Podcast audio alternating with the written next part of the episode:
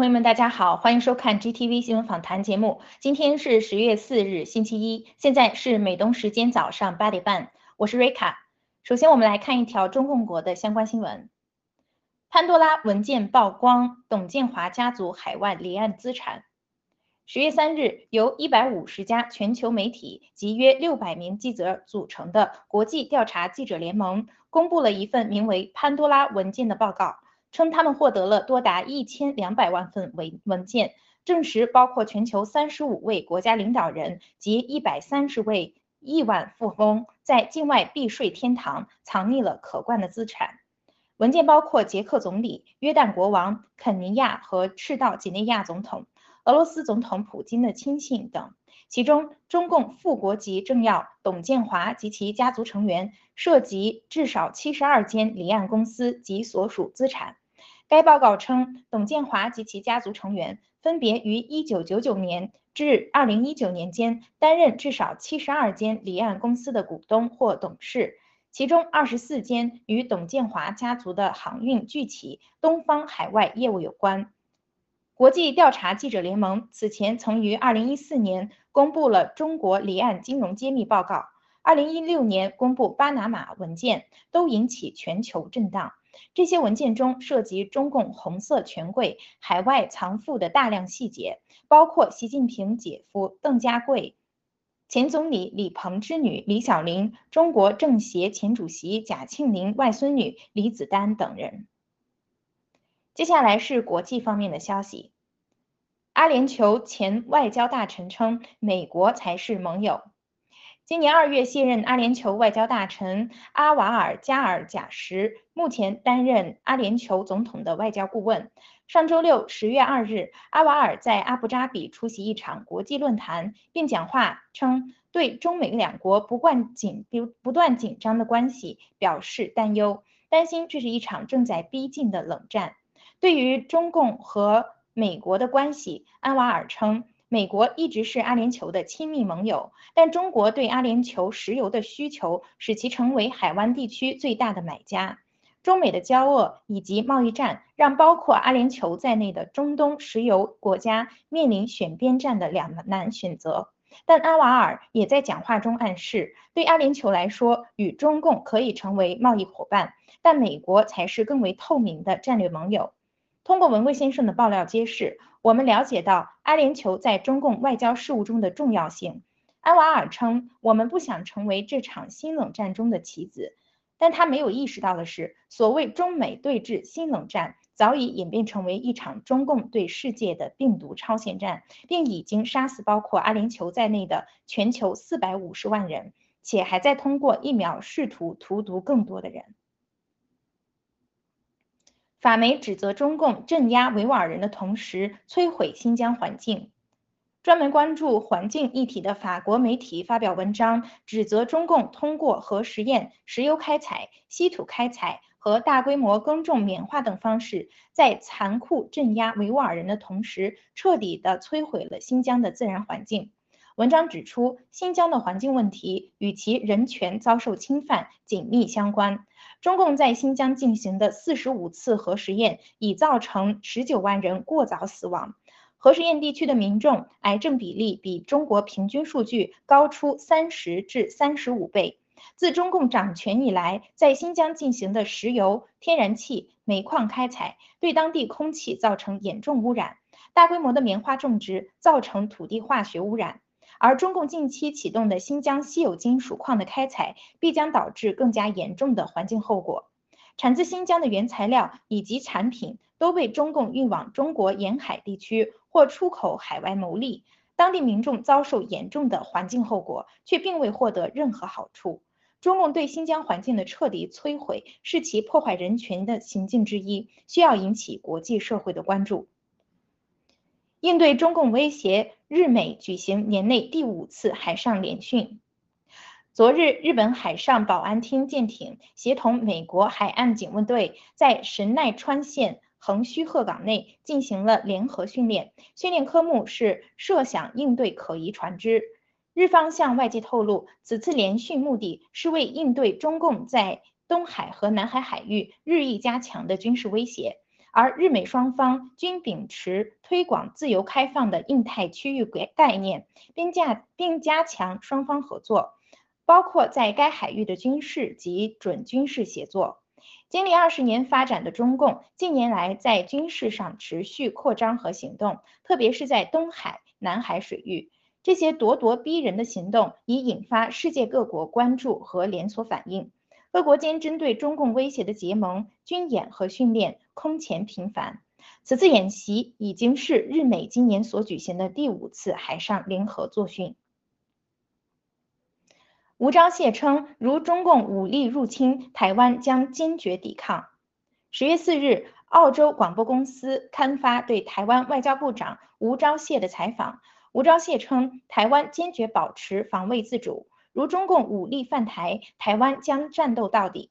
这也是针对日趋严峻的台海危机，台湾高层在英文媒体的首次公开发声。采访中，吴钊燮提到，台湾希望与澳洲等价值观念相近的国家进行防卫或情报交流合作，以便帮助台湾更有效地进行备战。澳洲是强烈支持台湾加入跨太平洋伙伴全面进步协定的国家，对此他表示感谢。而 ABC 在这篇采访报道中也以“小型独立国家”一词来称呼台湾。在台澳目前尚无正正式外交关系的情况下，这是一种很独特的称呼，显示出澳洲媒体及政坛对台湾的态度。与此相对，则是澳洲对中共的日益疏远甚至对抗。接下来看病毒及疫苗方面的消息。病毒学期刊《影响因子》凸显五毒所与中共军方关系。影响因子杂志是武汉病毒所通过 Springer 出版平台发布的全英文病毒生物科学期刊，主编就是大名鼎鼎的蝙蝠女石正丽。十月三日，国家脉动发布了一篇调查文章，表明影响因子杂志与中共军方有着极为密切的关联。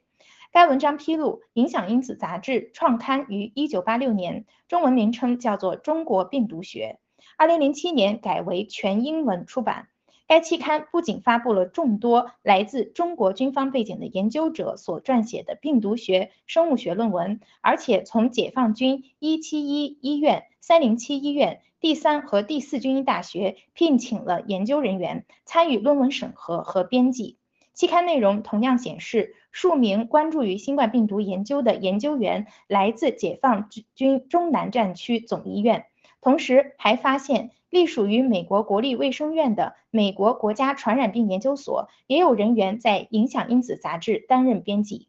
国家传染病研究所的主任正是福奇，而国立卫生院更是资助了武汉病毒研究所数百万美元，用于新冠病毒的增强实验和研究。国家脉动对此调查发现的结论称。美国深层政府与中共中国军方之间的关联和勾结，比我们认为的还要根深蒂固。本台记者文龙综合报道。前辉瑞员工称，接种辉瑞疫苗后，人体感染病毒几率增加。前辉瑞公司的员工凯伦金斯顿于九月下旬一次公开会议上表示，根据辉瑞公司关于人体免疫随时。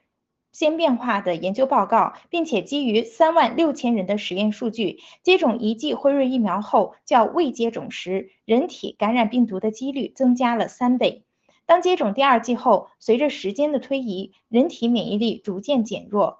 感染率将持续升高。该研究报告也出现于九月十七日召开的食品和药物管理局咨询委员会会议简报中。医疗自由权利律师托马斯·茨伦也出现在本次会议中。茨伦此前在演讲中向人们展示了医疗服务中心 （CMS） 在来自不足百分之二十美国人口的数据中，接种新冠疫苗后十四天死亡的医保患者就有接近五万人。茨伦目前正在参与几起针对联邦机构的欺诈和侵犯医疗自由权权利的重大案件。最后，让我们来看看爆料革命的新闻。郭文贵先生爆料中共外交部和政法委的腐败黑暗关系。外交部是一个国家政府的缩影。各国外交部除了代表国家形象、表达国国家官方的立场、收发护照和签证外，还有两个重要的功能。其一，对外合法的情报部，外交部的官员及相应情报人员；其二，大使馆的所在地相当于该国领土，任何国家都利用这块领土，表面合法行使外交权，实际进行走私、毒品、绑架等活动。中共情报部主要由国家安全部、二部和三部组成，外交部是其海外的延伸。中共政法委、公安部、安全部等部门指派相关人员进驻外交部，而这些官员并非由外交大使管理，是直接听命于相应的情报部门。本台记者雪梨综合报道。以上是今天的新闻播报内容。接下来由主持人 Emily 和嘉宾郑清、天机为我们带来今天的新闻看点评论，请不要走开。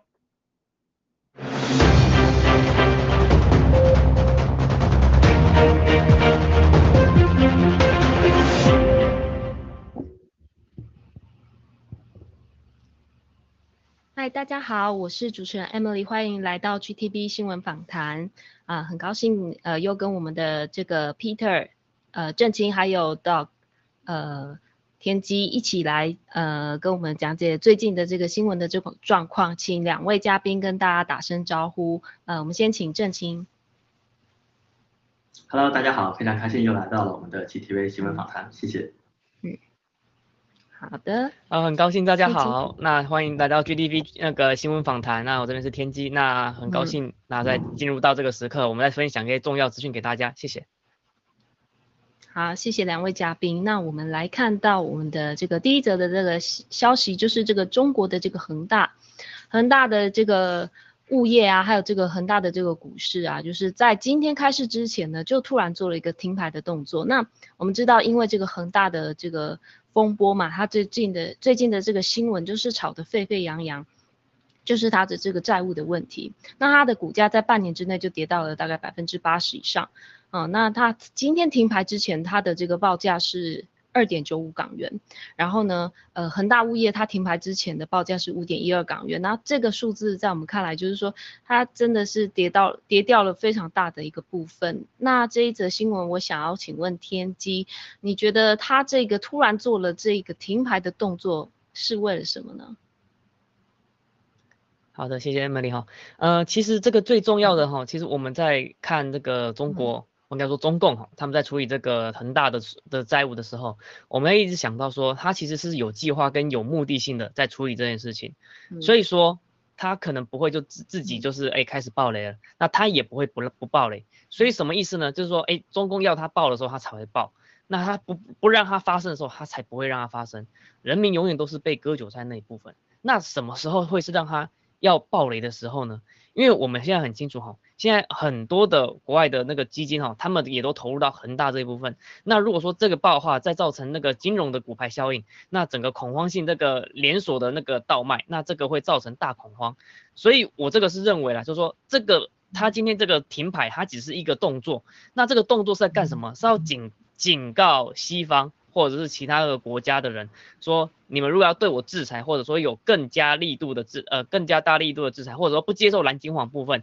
那么我这边中国很大我就开始慢慢停。这个我这个部分的话，就是说我现在先停给你看，你看看我敢不敢？反正我对于我的中国人民，我敢让他们吃草三年。你们可能那个吃三天或停电三天，你们都受不了了。中国人民是很反正受得了，所以说这个我认为都都是有目的性的，而且最重要是警告西方跟我说，你们最好不要对我有任何动作，而且你们最好还要继续再把资金投过来，呃，最好最好一起活着，不然如果说我引引爆了恒大这条大船，你们这些那个其他的国家的那个金融体系也绝对会受不了。所以说我认为这个是绝对是有这个呃。那个政治目的在里面的，而且并且掐着各国的这个资金来源。呃，我先分享到这边，谢谢。好的，谢谢天机的分享哈。那呃，这也让我想到这个七这个文贵先生啊，他之前就是有说到这个呃有下这个中共他们有下令，就是在这个十一二十大之前呐，这个恒大的这个是不能让它爆掉的。那么郑清，那您也分享一下您对这一则新闻的看法呢？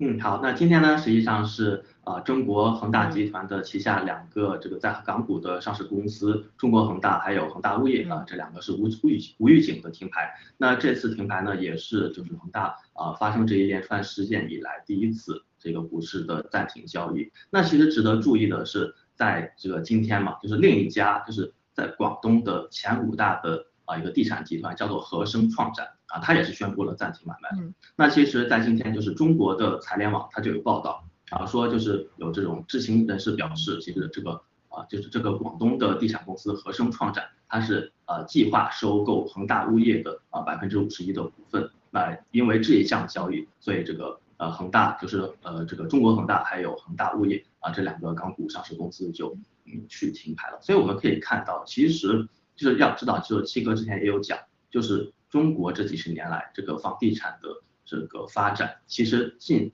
五六成的这些资金都是归于啊这个中国的这个各级政府啊，就像这个大家网上也有调侃嘛，说这这个四个人来玩麻将，结果这个啊这个赢了这个赌局的人，那他也负债累累，然后输了当然就更加负债累累，那最终钱都到哪里去了？那其实钱是到了这个麻将馆里面。对，所以这个呃中国的这个房地产也是这样，所以我们可以看到，其实中共它是有这种雄厚的。财力和这个强大的维稳制度去控制你的这一个啊，哪怕说是最大型的房地产企业，它都可以选择你到底是什么时候爆雷。那我们也通过七哥的爆料知道了，其实现在这个中共国党内的这个两派斗争已到了一个日益激烈的一个地步。那甚至上这个呃恒大集团它到底是谁来操刀去？啊，这个进行一个最终的这种控制的，去去就有可能是这个习习的这一个隐藏的这种啊政治对手，他们去啊进行处理，所以可想而知这个雷里面会就这个藏的有多深，就是他可能会在表面上啊根据习的这个指示，啊这个要好好的控制，但是呢，一旦二十大以后，或者说二十大的这个啊前夕，如果突然呃发生这一连串的这种。啊，这个政治操纵的这种经济暴雷事件，那对于中国政坛的这个啊冲击影响到底有多大？这个真的是我觉得是啊，在这个中共党内一个非常不稳定的一个信息。这个也是就是说明给全球的这个投资者，就是你面对一个如此高度不确定的这个因素，你到底是陪中共去玩这个啊这个就非常危险的一个游戏资本游戏，还是说你选择必须要全身而退呢？其实，在这种激烈的斗争当中。可能没有一家是真正的赢家啊，这个最后变变成了一个两败俱伤的这个场景。而在这个两派激烈的过程中，其实中国经济就是这这两派的一个棋子。而且一旦到了他们真正要决定引发这个啊最终的这个埋在最深处的这个雷的时候，其实这里面会祸及全球的投资者，也包括在这个生活在墙内的老百姓的这个日常生活这个。和这个生活的这个必须，我觉得这个真的是非常非常恐怖的一个事件，所以真的现在真的是要呃再次提醒着大家，真的是要那就尽其所能的赶紧去抽身离开这个非常危险非常危险的一个呃这种啊这个政治经济的一个双重骗局啊，这样的话才能真正的保全自己的身家利益。谢谢。好，谢谢郑清的分享。呃，确实啊，你可以想到，就是说这个整个半年内就跌掉了百分之八十股价，那意思就是说，已经可能有些人已经知道这个内线的这个情报，知道它会出问题，然后早早就跑掉了。那剩下的这些人呢，可能就是呃我们没有这个呃内线啊，或者是提前知道这些资讯，所以就直直接陷在里面了。你的钱可能就呃最后这这个东西，这个股价股价就是股票呢，变成了一张废纸。都是有可能的，你你你所有的这个呃财产啊就这样子归零了。那么我们再来看一下这个下一个新闻，下一个新闻是这个潘朵拉的这个文件哈，就是它是一个国际调查记者联盟呢，是以呃主要是以呃有许多的这个记者呢组成的一个联盟。那么呢，它就是一个调查规模非常大的一个文件。那它里面就提到了哈，它涉及了很多的这个国际政商界的领袖，他们用离岸公司呢去隐藏呃他们自己的资产。那呃非常多的这个现任的国家还有前任的这个领导人呢，还有公职人员呢都深陷其中。那么文件里面还揭发了主要有哪些呃人呢？就是这个约旦的国王呃阿卜杜拉二世，然后呢，也有这个所谓的前英国首相贝贝里亚啊，然后呢，都是通通过这个系列操作，然后呢，去可能做一些呃逃漏税或者是呃购买秘密购买资产这样子。呃，那这个呢，我想要请问一下这个天机，我们去看到这个新闻的时候啊，那它内容所提到的这些呃这些手法呢，它是走这个法律的漏洞，还是其实它根本就是一个非法的资产？因为有些的新闻呐，不同的新闻的页面会看到它评论说，哎，这个是合法的逃漏税，嗯，是呃，它是可以这么做的吗？你认同这个看法吗？那你自己又是怎么看的？好，谢谢 Emily 哈，嗯，这个很好玩的一件事情是我我这个我自己认为这个完全是个人观点啊，这个很多他们这个隐藏的资产，大部分你不能说它不合法，但是他也没有说合法，这个就是在一个非常非常尴尬的期间，你可能会不知道我我不清楚来说什么，就是说可能在他们当地的国家，他们没有去呃做相应的立法，所以说当然所以所以他就会变成说，哎，如果要抓的话，他们也不知道要拿什么法条去弄，但是好像也不怎么合法。那要抓的话好像也是可以，所以就就卡卡在一个非常非常尴尬的期间，所以就这个就造成说这个知名的政治人物或者说知名人物就是以这种方式来去来去这么做。那么我据我所知啊，就是说呃美国或者是英国这个比较先进国家，就是有在针对这件事情来做个修法动作。但是你也知道，因为这个知识体大，这个太多有钱人都是这么干的，那那这些有钱人跟也会当然会推动什么呃法案呐，就是避免让它通过。那这个部分的话，就是目前可能还是在申请，还在呃建立一个这个模棱两可的状态。所以说这个目前啊，如果说就算要要这个对于这些人做开闸动作，或者说有些资金不合法动作，要要去做追捕的动作的话，还是挺困难的。呃，我先分享到这里，谢谢。好，谢谢天机。哦，对，可能在他的国家不合法，所以他就是跑到呃国外去做这样的一事情，这样子。那这个涉及的范围很广，那我我也很认同你说说，呃，很多的这个资本家可能都是利用这样的方式，呃，走这样的漏洞。那我相信绝对不会只有就是像新闻报道的这些人。那么。但是他特别就是点名了这些哦，约旦国王，还有英国的前首相，甚至还俄罗斯总统普京，啊，那当然里面也提到了这个香港的前特首。那想请问郑清哦，就是呃，我们刚刚这个瑞卡主播他也有提到说，这些香港的前特首哦，就是像董建华跟梁振英等等，这是牵涉到了所谓的中共海外的这个红色资本啊。呃，您是怎么看这这个部分呢？这个新闻的这个部分，嗯嗯，好，谢谢艾米丽。那其实大家要知道，我们现在所处的一个时代是这种极少数分呃极少部分人控制绝大多数财富啊，百分之一的人控制百分之九十九这全球财富这样一个时代。这个时代它其实是一个综合的啊这种政治经济的这种架构所造就的，而且这个架构会不断的驱使这个。趋就这个趋势就是更加以加速的加速度的这个啊方向去前行，这个绝对不是说啊几个这种个别的政客呀财团呐利用一些非法的手段去获得这种不义之财，它是一个表面看上去是蛮光明正大的一个合法性的一个方向，而这个海外的这种啊海外离岸公司啊这种啊这个啊信托基金呢，它就是这里面相当重要的一环。我们可以从中也看到了这些啊，这个尤其是这个政界啊，这么多啊国家的元首啊，这些啊前首相啊、总统啊，包括香港的前特首，就利用这个方式藏匿大这个大量的资产。而在当中，可能相当部分的国家，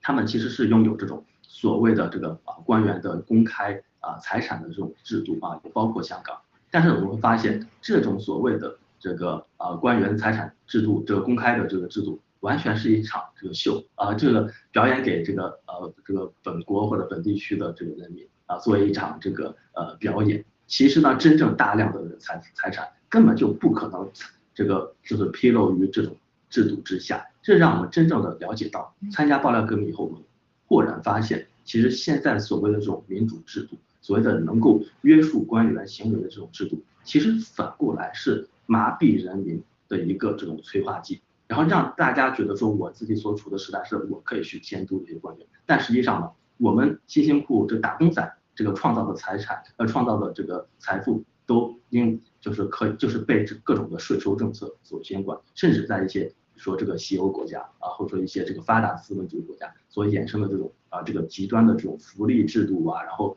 包括政府的举债啊，它是以这个高税收的形式向老百姓征收这些啊这个财富，但是呢这些本国的这个啊政要们却不受这里面的监管的状态，所以这个真的是给我们一个非常。就是大的一个警讯，大家要知道，像这里面的一些国家，包括香港，可能在呃大陆的啊这个内地的人民看起来啊，这个香港是一个发达的资本主义制度，然后这里面有很非常多的一个民主的元素。可是当我们如果真正的能够过渡过渡到那样的一个这个政这个这个制度的话，我们其实恰恰发现这个制度并不能够从根本上保护我们一个人的切身利益。这也是为什么我们爆料革命的这个正道主义是尤为关键。就现在的资本主义。和这种民主的元素，它其实不足以保障我们每一个人的利益。而且我们通过爆料革命知道了，这些对于中共的这种权贵集团，它藏匿在海外的这广大的二十万亿美元的这个资产是有多么多么的重要。因为这个就像这个，首先它是中共国，它有体系的一个做法。我们通过七哥昨天的爆料也知道，呃，中共国的这些外汇储备啊，这些财富了。甚至百分之七十都是藏匿于海外的，肯定有相当多的这个部分是以这样的资这个形式存在，而这里面甚至像这个董建华、梁振英啊，他们的这一点点被爆出来的资金，可能和这二十万亿相比，真的是就根本就不算什么，可能就只是这几个人个人的一个私房钱而已。所以真正让我们看到我们爆料革命真正的这个力量和真正情报的价值，以及我们真正要。还给中国老百姓这些大量的这个财富的这个能力是有多么的大？嗯，谢谢。好的，非常谢谢呃振兴的分享啊。那么我们再来看一下，哎，不好意思，我想要问这个天气，你有需要补充的部分吗？呃，没有了，谢谢。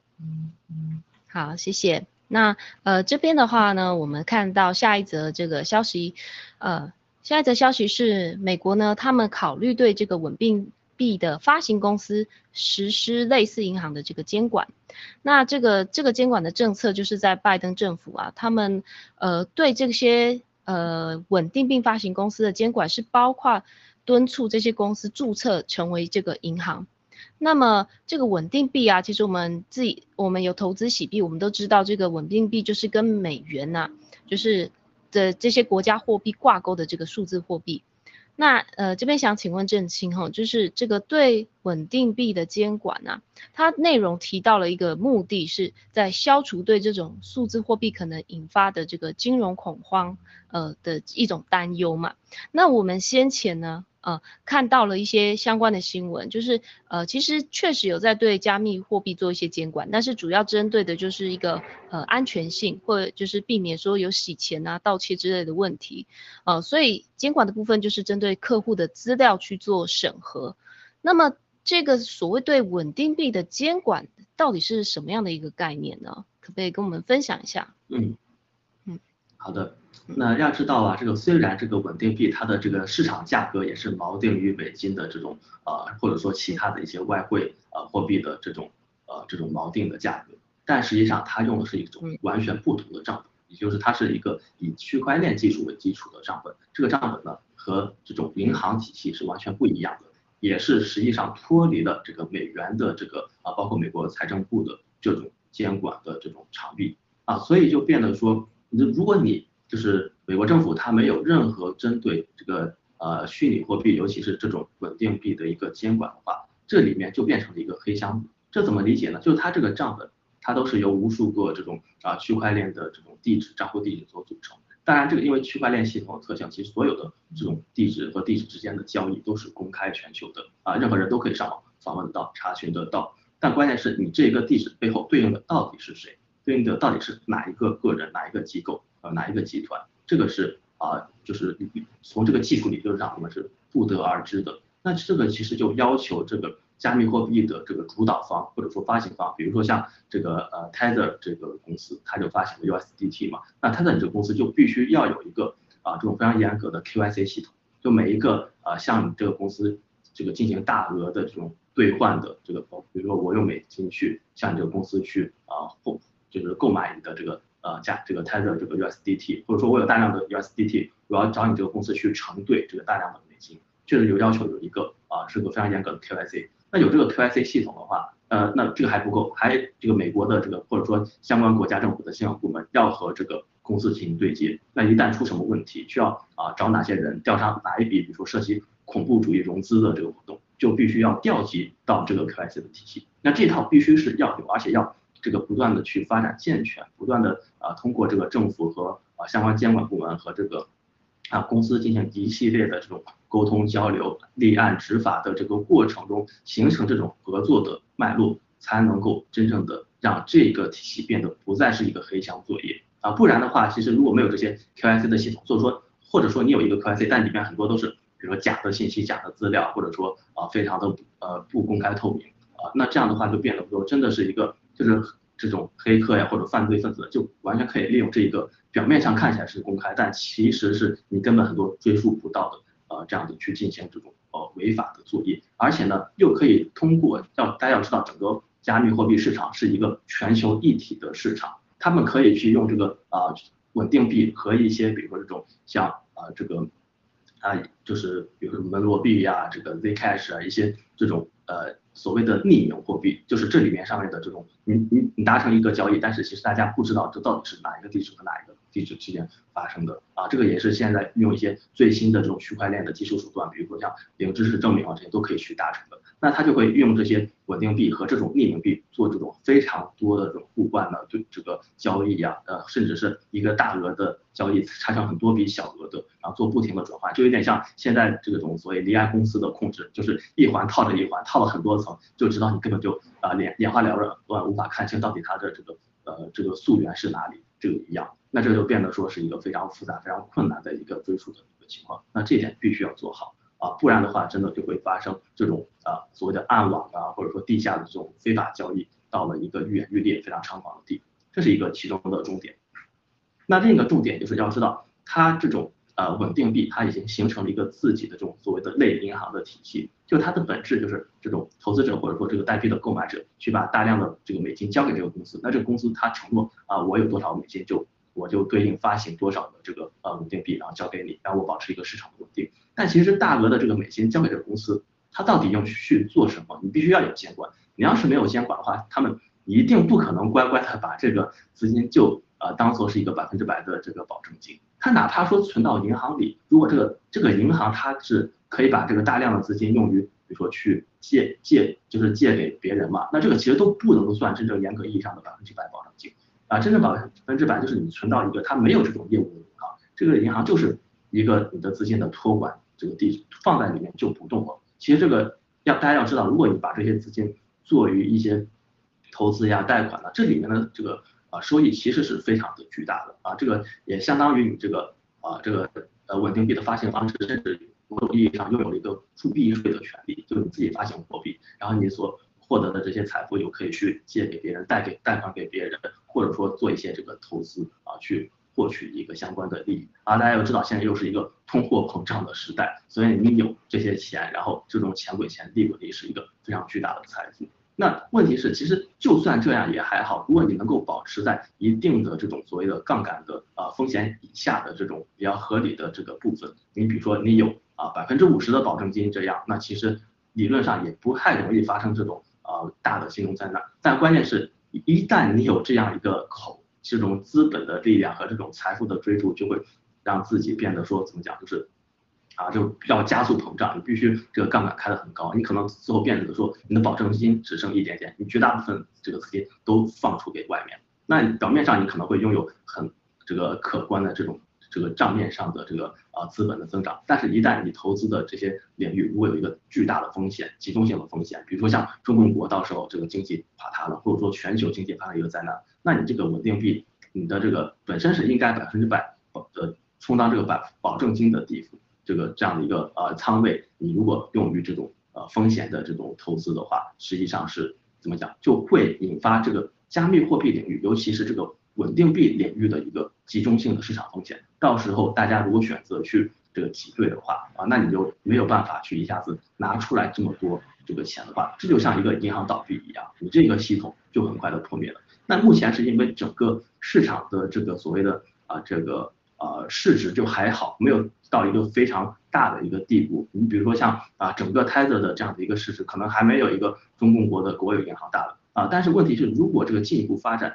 那甚至说全球绝大多数的财富以后都以加密货币的形式存在的话，那那可想而知，一个主流的这种。呃，这个稳定币它的这个系统，它是一个多到底是多少的这个市值？可能是到时候真的是几千亿、几万亿是这个这个规模，所以一定从现在开始就要做好这个相关的监管，让你到底有多少的保证金，你要以怎样的会计方式去啊公开披露，这个都是要形成规范的。所以这个也看到了我们这个喜马拉雅体系为什么把这个合规和资格放放在最重要的位置，因为这个是大势所趋，尤其我们所啊这个。营运的这个，无论说交易所还是这个呃稳定币，它都是在这个金融系统里面是非常重要的环节，就真的就像是加密货币领域的银行，所以这个真的是让我们看到了我们这个合资格的呃和监管范围的这种体系，才是真正整个加密货币时代的一个发展的大势所趋，因为它真的是太重要了，它以后是我们人类发放财富、发展财富的一个集中表现形式，这一定是要有一个监管的规范，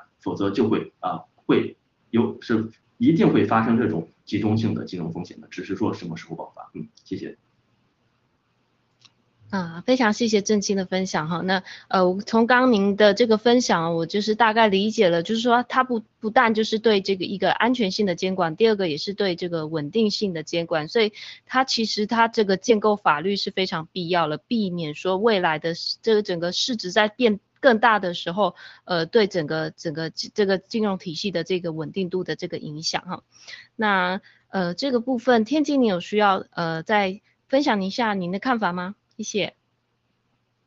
嗯，好的，谢谢 Emily。嗯，美国考虑对稳定币发行公司实施类似银行的监管，那其实呃有像我我们这些战友或者说还在关注我们 GDP 报道革命的人，呃可能会觉得说，哎，洗联储会不会受到影响？这个可能必须先跟你呃有一个。个人的意见啊，说几乎不太可能受到影响。为什么呢？因为洗联储它基本上它在做 KYC 的同时，已经是一个几乎是非常高，呃，可以说是这个全所有各国啊业界是这个最高的监管了。对，那它不止说它要知道你的客你的客户的资金来源，那它也要知道你说客户，譬如说就像我们我们在做 KYC 的同时，你到底有没有跟这些呃恐怖分子有有有没有做一些连接？对我打个比方好了，呃，我的亲戚在帮我在做 KYC 的时候呢，呃，因为它里面的工作选项没有跟它类似的，那他其实就只是做很简单，就是只是一般呃出口加工的行业。那这个出口加工呢，只是跟石油牵扯牵扯的关系，那他就勾选了石油。那最后呢，他那个收到资讯说，哎，你必须要讲清楚说你到底是呃做什么石油相关的产业。那最后呢，我们就只是说。跟他说什么？呃呃，这个是我们台湾的营业字号，公司名称叫什么？英英文网站是什么？然后最后把所有的政府资料的呃原封不动再给他，然后他看到可能知道说哦，这只是一般公司，然后就马上给过了。所以我想说什么呢？就是说他在这个在看你这个 know your customer，就是 KYC 的过程，他已经帮你背后的这个资料都已经查的很很很很严谨了，而且像这个发那个美国考虑对稳信币。发行的公司，也就是说，企联储这公司，他想知道说，哎，那你到底这个你在审核通过的时候，你到底是不是呃也接受这种空壳空壳的人头，或者是说空壳公司，或或者说呃你像每一笔汇进来的钱，你到底有没有那个好好的做做监管？那么我我知道是说其他的虚拟货币。呃，比较有名的那几个哈，就是可能没有做那么呃确确切的监管。那我相信，呃，我相信不是我相信，是我真正这些遇到的，像我们这个洗联储哈，就是已经是每一笔都是做很很严密的监管，很有可能说你第一笔汇的钱可能 OK，他马上就入账了，可能第二笔他可能会可能请求你说明一下来源，如果说他们有疑虑的话，对，这个这个都是这个呃在我们洗联储上面就是这个添加一笔这个非常非常强大的优势，所以说。美国考虑对于稳定币发行的公司哈，这个是几乎是打不到洗联储的。他这个哈，我是认为啦，他有本事就就去打那个中共国的那个数字货币。对，因为我我不知道了，因为中国跟美国的勾兑实在是太深了，所以说我不知道说他这个的呃实施法条会不会打到中共国的虚拟货币。那如果说打得到的话，那要么就中共国就是呃跟着美美国的那个规定去走。那如果说打不到的话呢？那这个我深信哈，就算呃美国这玩虚拟货币，可能也会深受其害、深受影响。那最后美元也会受到这个非常强大的贬值影响，因为中共国的虚拟货币都是玩假的。所以我分享到这边，谢谢。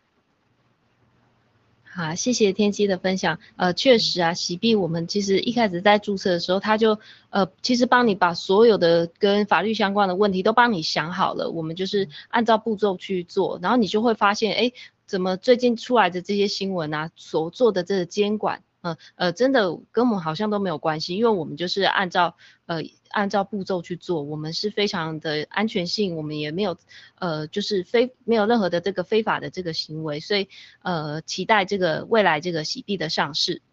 那么接下来呢，我们看到下一个新闻就是这个呃辉瑞疫苗啊，这个刚刚我们的主播 Rika 他有特别提到说这个呃 F。这个辉瑞疫苗，它染疫的这个增加几率还会增加百分之三百。其实还有很多的这个国家都还在推这个疫苗。那么台湾的疫苗，呃，施打的状况又是怎么样呢？我们请天机呃为我们解说。呃，好的，谢谢。呃，台湾以目前来现况来看的话，大部分打的是 A Z 疫疫苗跟莫德纳疫苗，那还有就是台湾自自产研发的叫高端疫苗。对，那大概大概是这三款，最多的话是 A Z 疫苗，大概呃施打两剂的这边都有资料哈，资料来源是台湾的那个 C D C 的资那个那个 C D C 的资料，大概两剂的施打，到时候已经到一百六十万人哈。那这个那我们知道哈，这个台湾的那个最大卖台者是郭台铭，那郭台铭又。大量的引进辉瑞疫苗已经到台湾了，而且目前呃应该是最近几一个礼拜前就开始大量全面施打，那目前已经施打的那个疫苗数已经到达一百五十万次了，所以这个一百五十万次呢，大部分也都是第一第一季施打，也就是说已经有一百大约有一百五十万人已经施打这个辉瑞疫苗，那我们算上这个呃需要打第二季的时间，也就是说大概两个月后，那两个月后可能会再打的这些人可能至少会打第二季嘛，那这些第二季。打了之后呢，那可能再过三个月，可能这些呃那疫苗的副作用就开始呃呈现出来了。所以说这个是非常非常危险的一件事情呢，因为呃呃呃郭先生已经爆料了说，这个呃中国的国药科兴，然后再是辉瑞，这个绝对是会破产，而且会还会受到清算。为什么会受到破产跟清算呢？这是代表说你的疫苗是非常非常有极大的问题的，而且还是会造成呃。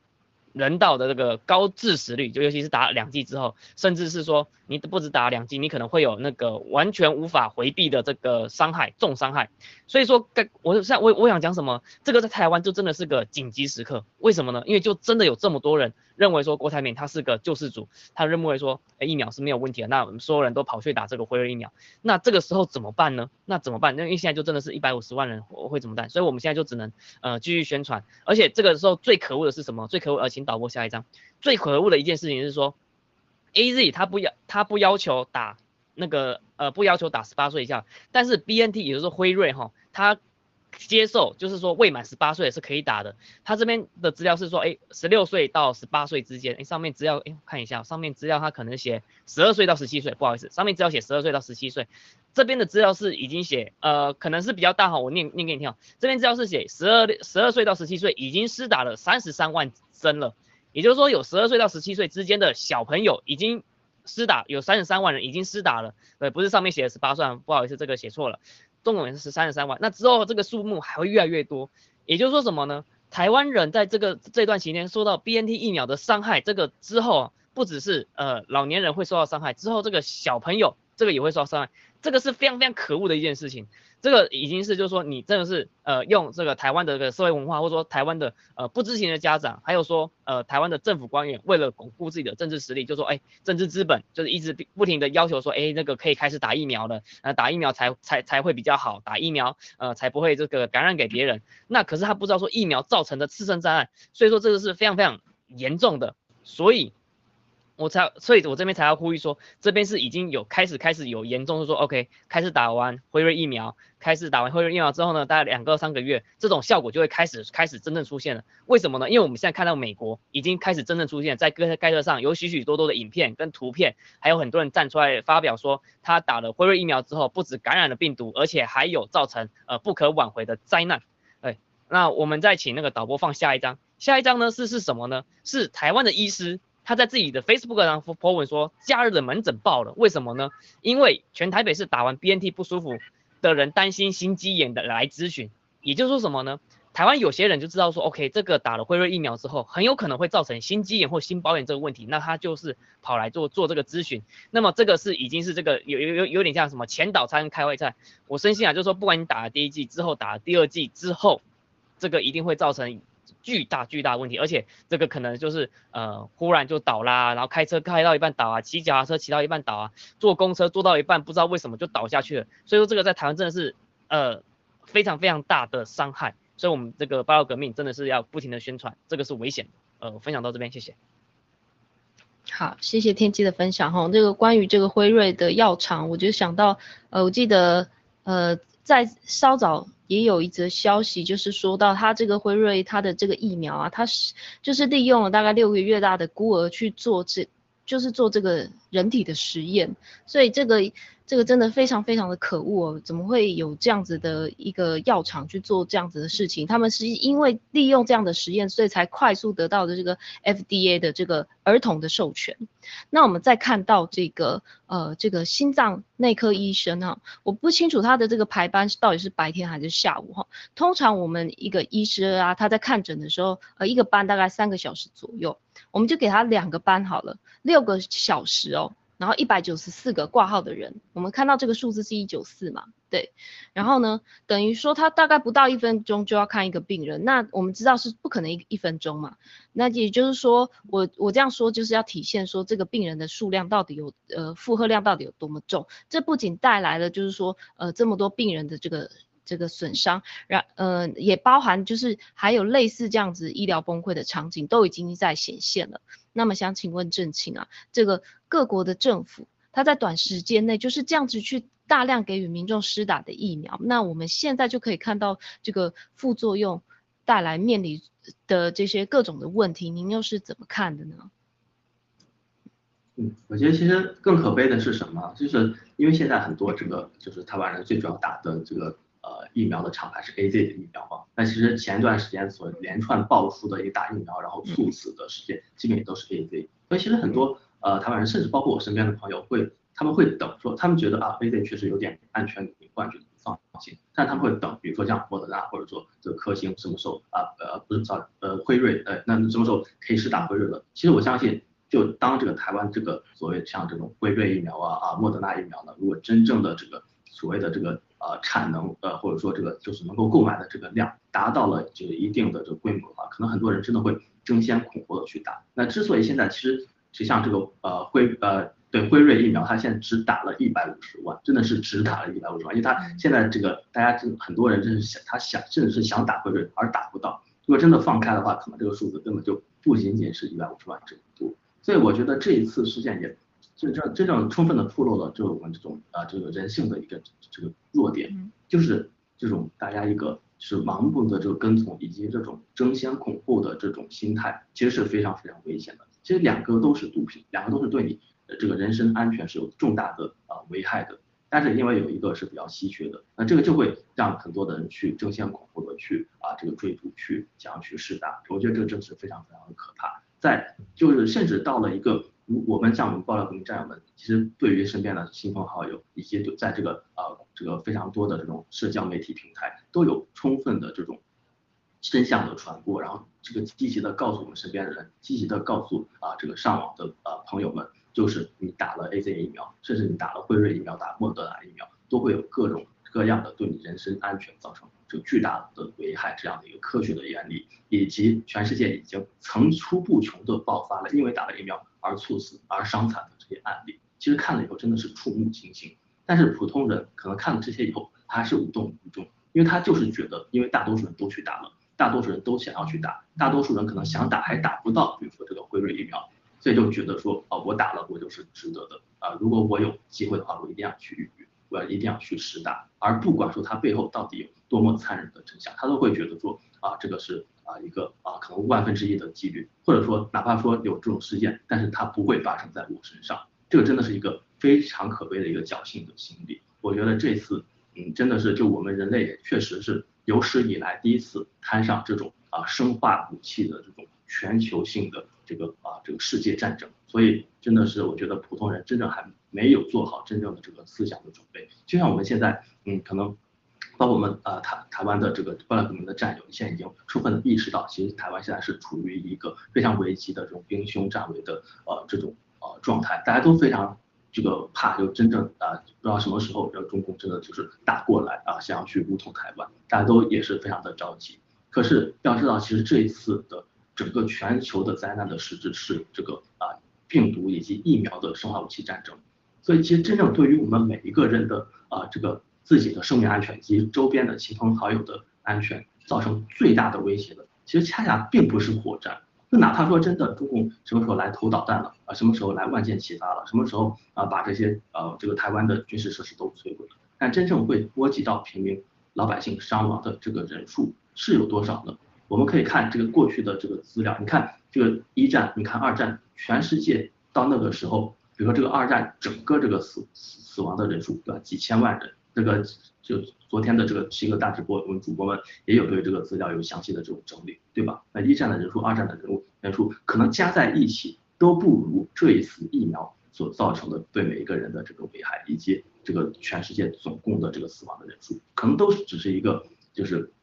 啊，就是完全不是一个数量级的啊。所以我觉得真正大家就是，我觉得到现在真的是要把这个呃怎么讲，就是要真正意识到我们现在所真正面临的灾害到底是什么？其实恰恰是这种呃杀人于无形，我们根本就是被麻痹看不到的这种疫苗。所以我觉得对于我们每一位爆料革命战友来说，对我们现在啊最重要的一个阶段性任务，也包括全球每一个农场，最重要的就是积极的传播这次病毒真相，然后我们储备好啊力所能及的储备好所有的这些药物，而且很多药物都是这种非处方药。呃，很方便就可以通过网络的平台去购买。真的，每一个人，我我真的是呼吁大家，每一个人都备好这些常用的药物，像包括青蒿素这种啊救命神药。而而我觉得就是我们先提前的备好，就哪怕说周围的人亲朋好友，他哪怕说打了疫苗他都不愿意吃，但是你先备好，等什么时候真的他的这个毒发作了啊，你你最起码到时候你可以给他做一个最后的选择，对吧？我这边有药，而且这个药是一个非处方药，它是一个营养补充剂、补充剂，甚至。这个从这个意义上来讲，那你到底要不要吃？那可能哪怕说它有十分之一的几率吃，我觉得你最终能够说服一个人，你能能够成功的救治一个人，这都是真的，就是你就是啊，失其浮屠都不如救人一命。我觉得这个真的是，就每个人现在每一位战友现在都是真正力所能及的，能够帮助到他人的啊。我觉得这个真的是项目大业的一个呃这个德行。谢谢。啊，谢谢郑庆的分享哈，我觉得，呃，透过你刚刚的分享，我真的觉得爆料革命真的是非常的伟大，因为我们每一个人都极尽所能的在做我们力所能及的事情，呃，就算即便是说没有人呃相信你呃你所说的，但是我们都做好了万全的准备，也渴望就是说每一个人都不要发生这样的一个灾难。那呃，我补充一下这一个新闻的呃比较新的一个状况，就是说呃今天就是发布了一个这个。台湾有一个人因为已经打 BNT 而死亡了，那我不知道未来这个新闻又会导向一个什么的什么样的方向呢？但是我希望就是说更多人会因此而呃去警觉这样子，呃希望可以让更多人。是的，是的，哎，美丽，还有一个医生，他好像打了第三剂之后人。也死亡了嘛？好像一个医生，他也是呃呃推荐，就是说去打辉瑞疫苗，然后他跑去美国打了第三剂，然后后来就死了。然后他也是个医生，所以说这个我相信这个会越来越多，而且会造，只要打越多，就是越快进那个什么走进火葬火葬场，进入那个那个阎罗王的审判。所以这个真的是不要打，不要打。那如果说真的打了第一剂之后呢，呃，快去准备伊维菌素或者是青蒿素这个药品，然后去做这呃去做这个解疫苗的毒。好，谢谢。对，呃，我记得青蒿素，然后伊维菌素嘛，还还有一个，呃，还有一个是羟氯喹吧，对吗？是的，是的，对对对，就是这三个药，请大家，呃，就是自己也要做好万全的准备，然后当然就是我们最基本的防护都要做好啊。谢谢天机的补充，那我们再来看到这个下一则的新闻，呃，这个新闻是跟印度相关的哈，根据这个金融时报的报道。那他们这个根据印度它的电力部的数据嘛，到十月一日为止呢，印度国内它有一百三十五家的这个火力发电厂，那平均呢就竟然只有四天的这个煤炭的库存呐，那连一个礼拜的这个量都不到，那主要是因为啊，欧洲跟这个中国他们都有一个非常大的这个煤炭的这个需求量，导致这个整个国际的价格飙升。我们也知道，就是中共它这个跟这个澳洲就是停止购买他们的这个呃煤炭。然后有转向这个跟印度购买，那这个印度的发电厂，他们最近啊也减少了这个蓝煤的进口，因为这个价格的飙升的关系。那可是的，这个印度他们自己国内啊，他们其实也有在这个供应这个煤炭，那。其实，因为他们这个煤炭啊，它的这个效率是燃烧的效率不是那么的好，所以其实这个需求还是不够的。那再加上就是他们近日啊，在这个矿区有这个大雨，所以这整个呃主要就是整个生产呢都是受到影响的。那么就面临了这个大规模的这个停电，然后电价上涨。的这些可能性，那么我认为说整个这个煤炭的供需啊，在全球其实可能都会面临到这样的一个问题，那可能就是说在一些核电有核电的这个国家呢，可以比较少的这个冲击吧。那么，呃，想请问天机哦，这个煤炭的价格上涨啊，全世界的能源供应都出了这个问题，这个会造就什么样的一个改变呢？大家会，呃，积极会换另外一种的能源方式来解决问题吗？改用核电吗？你是什么样的一个想法呢？嗯，谢谢 Emily 哈，其实这个已经是造成那个相当大的问题了，是已经这个是正在进行时候，呃，在中国大概有二十个省就是开始实行这个断电的作用，然后可能是做二休五，说或者是做三休四，那而且甚至是呃无预警的停电，那这个会造成人民的次生灾害，呃人民没有电的时候，如果在电梯里面卡住了，这第一点怎么办？啊，第二点说，如果说是需要到那个医院或者急救急救设施，甚至说，OK，水需要加压帮补的时候，那个水到不了，那这个都是造成这个极大的问题。那还有说，这个也会加速这个中共国这个那个所有的产业链，这个直接进入这个以往国外，以往到比较安稳的地方，这是很正常的。所以这个就已经造成。造成这个问题了，所以说之后嘛，呃，七哥就一直讲，他说如果说，呃，你这个之后干净的水、干净的呃、干净的能源、干净的食物、健康的精子、健康的卵子，这些都是最贵的东西。我们现在已经渐渐开始到，因为很多的物流跟供应链已经开始做停摆的工工动作了，所以我们一直很难想。我说真的，对我来说，我真的也很难想象说之后会是什么样的一个社会，或者一一一一个什么形态，势必会做转型。那从电的话，我又想到切尔诺贝切诺伯这件事情。七哥之前为什么讲切诺伯？我是真的是很怕说，OK，现在中共国缺电了，缺煤，所以无法用火力发电。那他们这些官员开始在发展这个核能发电的时候，会不会说什么要求，就说核能发电你就必须要给我发电，发这么多电？可是重重点是说，你这种事情你是必须要慢慢来，慢慢试验的。你那种大型机台，你不能一下子把那个满载啊，你就是就像我们人在赛跑的时候，你要先暖身嘛，暖到差不多的时候再开始全力嘛。那这个核电厂也是一样，你要先试验说，OK，你先少少来，少少来，然后到什么程度的时候才才才开始那个什么，可能再开百百百分之八十的产能，或者是百分之九十的产能，这个都是需要科学的那个经验跟累积的。那如果说因为这个中共的个体制啊。这个上片下下又片上，那他们就是要求直接说把这个能源开到满载的话，那如果说核电厂又发生这个危机的话，那么是不是中共国就又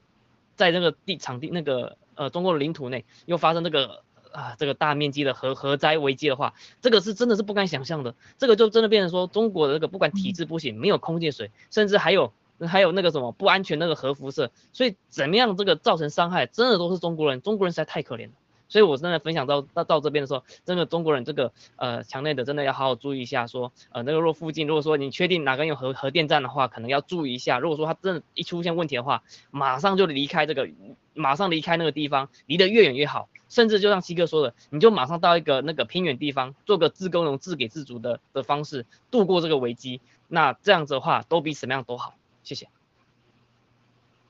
好的，谢谢天机。呃，关于您刚刚的分享哈，就是让我想到了现在呃，这个不是只有这个煤炭这个能源供应的问题，那我们也呃呃有英国呢，他们这个也是有人力短缺，所以就是这个货车司机啊，呃征不到人啊，那那还有就是说现在的这个整个货柜航运呢，都是呃物流的这个费用的。昂贵的费用的这个问题，所以这整个供应断裂，呃，非常的严重。那么郑清想请问您，您又是怎么看的呢？嗯，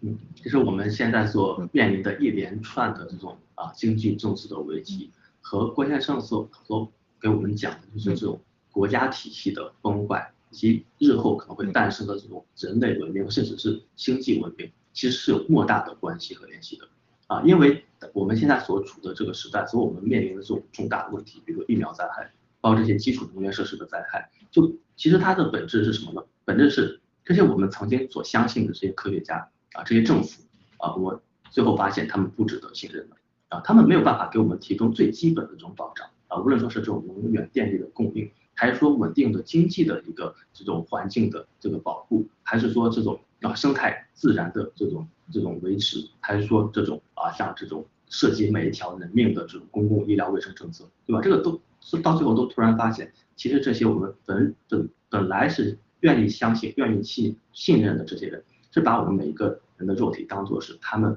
政治斗争的一个棋子，甚至是有这些啊这些所谓的权威的政府力量家，他们真的根本就是一个白就是一个白痴，就什么都不懂，只是一个啊会听从这个盲从的一个官僚而已。所以经过这一次大劫难之后，我们真正会发现，说到最后真的有些必要的成分真的是要自给自足，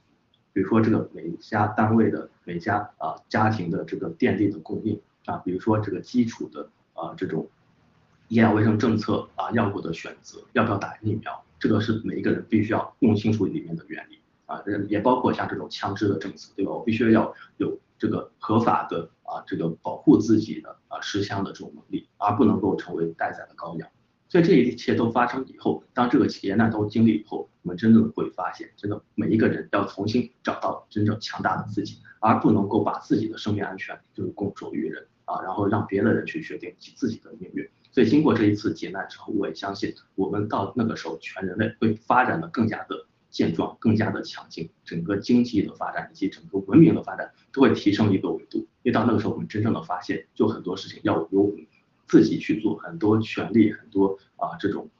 啊都是要由自己去维护的啊，很多资讯都是要我们每一个人去真正的去查找的，去了解真相的。而不能够当一个就是懒人啊，就什么东西都由政府来帮你，什么都是啊要要有这些权威的啊科学家去帮你，那这个其实是一个畸形的社会的。谢谢。好，非常谢谢郑清的分享哈，就是我们每个人真的都要有危机意识，然后也要。要要要有这个所谓的探索真相的这个呃这个好奇心跟能力，然后当然也要有一个可以帮助他人的心。那么我们今天的这个新闻访谈时间就到这边了，非常谢谢两位的嘉宾，呃跟我们分享这么重要的内容。那新闻到这边结束，然后谢谢各位所有的这个战友，嗯，我们下次再见了，拜拜。谢谢大家，我们下次再见，拜拜。嗯。